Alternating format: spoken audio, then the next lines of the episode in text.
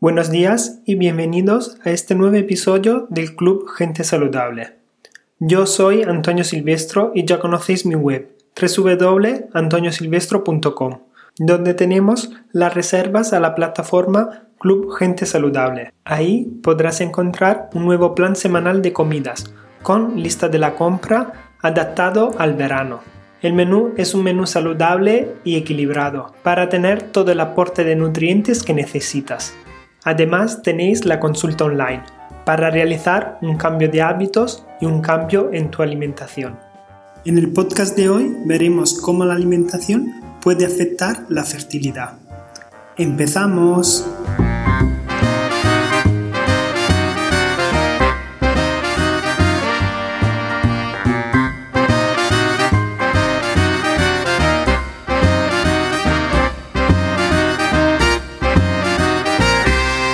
Hoy hablaremos de la importancia de lo que comemos para no tener problemas de fertilidad y así a la hora de planear tener un bebé llegar al embarazo sin problemas y en poco tiempo.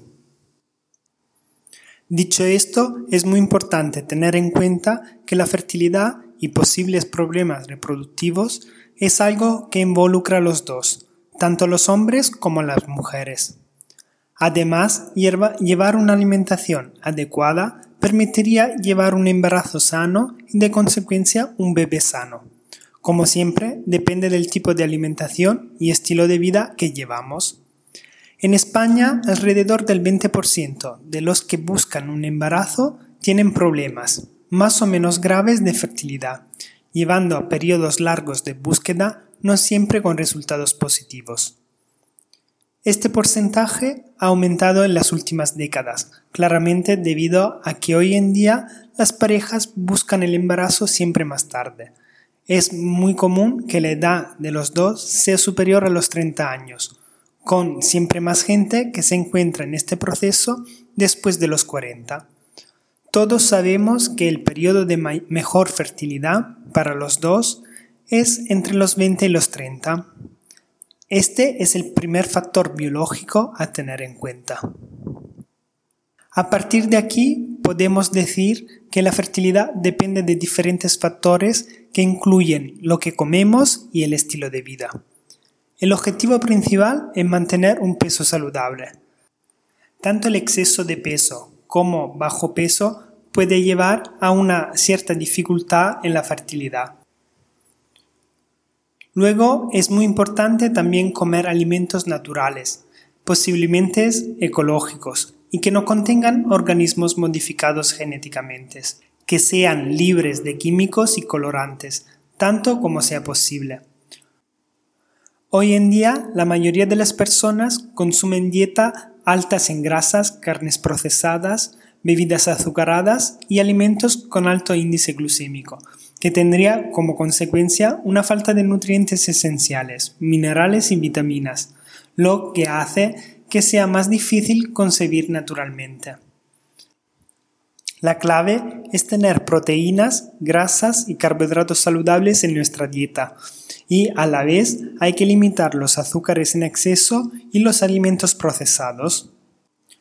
Primero, entonces, hay que consumir el tipo correcto de grasa, la grasa saludable juega un papel muy importante tanto en los hombres como en las mujeres.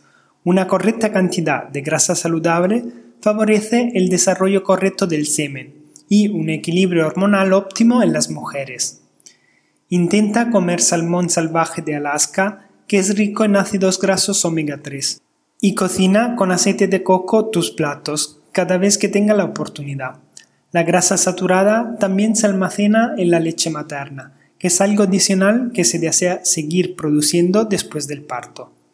Las grasas trans siempre deben evitarse, ya que se han asociado con una mayor inflamación en el cuerpo, lo que puede inhibir la ovulación y para los hombres reducir la densidad de semen. Segundo, las proteínas. Comer proteínas sanas basadas en plantas y limitar las carnes procesadas es imprescindible para una dieta que favorezca la fertilidad. Consumas alimentos como frijoles, nueces y legumbres diariamente, así como pescado y huevos, limitando carne roja, pollo y pavo.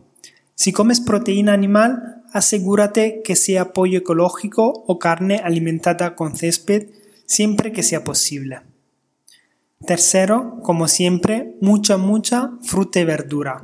Es importante obtener vitaminas y minerales esenciales de verduras en cada comida.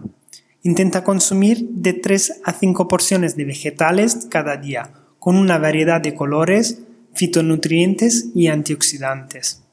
Es importante obtener todos estos nutrientes, primero a través de los alimentos, antes de recurrir a los suplementos. Agrega verduras en tus licuados, jugos, tortillas, ensaladas y sopas. Haga que las verduras sean una parte importante de tu día para que siempre tengas todo el aporte de nutrientes que necesitas. Luego, asegúrate un aporte de fibra de calidad.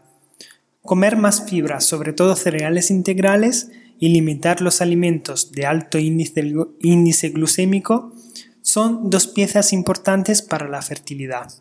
Los alimentos ricos en fibra ayudan a estabilizar la glucosa en sangre y mantener un peso saludable, previniendo los picos de insulina y los desequilibrios hormonales, tanto en los hombres como en las mujeres. La fibra también ayuda en la desintoxicación gastrointestinal y actúa como un prebiótico, que es esencial para las mujeres que son dominantes de estrógeno y necesitan deshacerse de xenoestrógenos excesivos. El secreto, sin embargo, es asegurarte de obtener suficiente fibra natural a, través de una dieta basada en plantas, en lugar de harinas refinadas, bollería y comida procesada. Por último, el estilo de vida.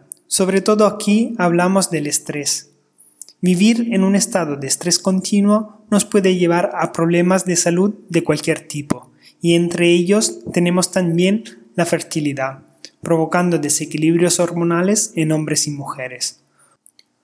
Otros factores de nuestro estilo de vida que influyen pueden ser la contaminación, el tabaco, con disfunción eréctil y pérdida de calidad del semen, el alcohol porque dificulta la producción de óvulos y causa una caída de la calidad del semen. También llevar una vida sedentaria sin actividad física te llevaría a problemas de fertilidad.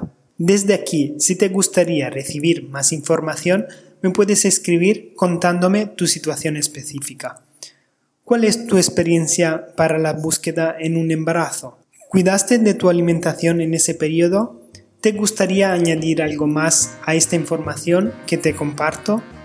Como siempre, si te gustaría añadir algo más o contar tu experiencia, puedes hacerlo en los comentarios aquí abajo. Si te ha gustado el podcast de hoy y has aprendido algo nuevo, te voy a pedir un favor, y es que me dejes una valoración de 5 estrellas en iTunes, que me ayudará a llegar y de consecuencia a ayudar más gente. Muchísimas gracias por estar ahí y hasta el próximo podcast. Hasta pronto.